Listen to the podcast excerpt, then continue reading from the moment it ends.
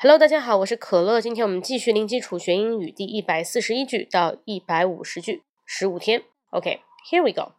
He is just a child. He is just a child. He's just a child. He's just a child. 他只是个孩子而已。He's just a child. Come on, don't blame him. He's just a child. 不要再责怪他了，他只是个孩子而已。Number two, what do you think? What do you think? What do you think? 你怎么认为的呢 ？what do you think? What do you think about a game? 这场比赛你怎么看呢？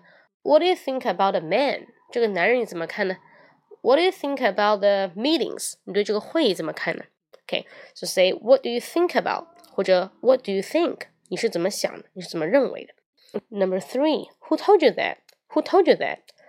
I don't want you know something about the details, so I just say Who told you that? 我不想让你知道这些事情、这些东西的呃细节部分。So I just say, Who told you that?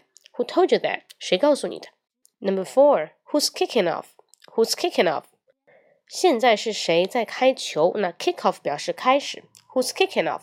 用在那个足球里面就是谁开始开球啊？Okay, number five. Yes, I suppose so. Yes, I suppose so. Yes, I suppose so. 是的，我也这么认为。Number six. You can't miss it. You can't miss it. You can't miss it. 一定能找得到的。OK，那有人问你路啊，这条路怎么走？怎么样？怎么样？你可以说 You can't miss it. You can't miss it. 你一定可以找到的。告诉他 Turn left and go straight ahead. You can't miss it. 啊，往前走。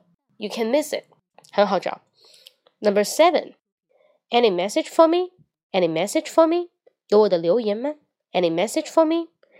比如啊、语音信箱以前有个有一个语音信箱，对不对？然后呢，你这个 email 有的时候会有人发语音给你，或者这个电话会留言，那你就可以问 Any message for me? Any message for me? Number eight, don't be so modest.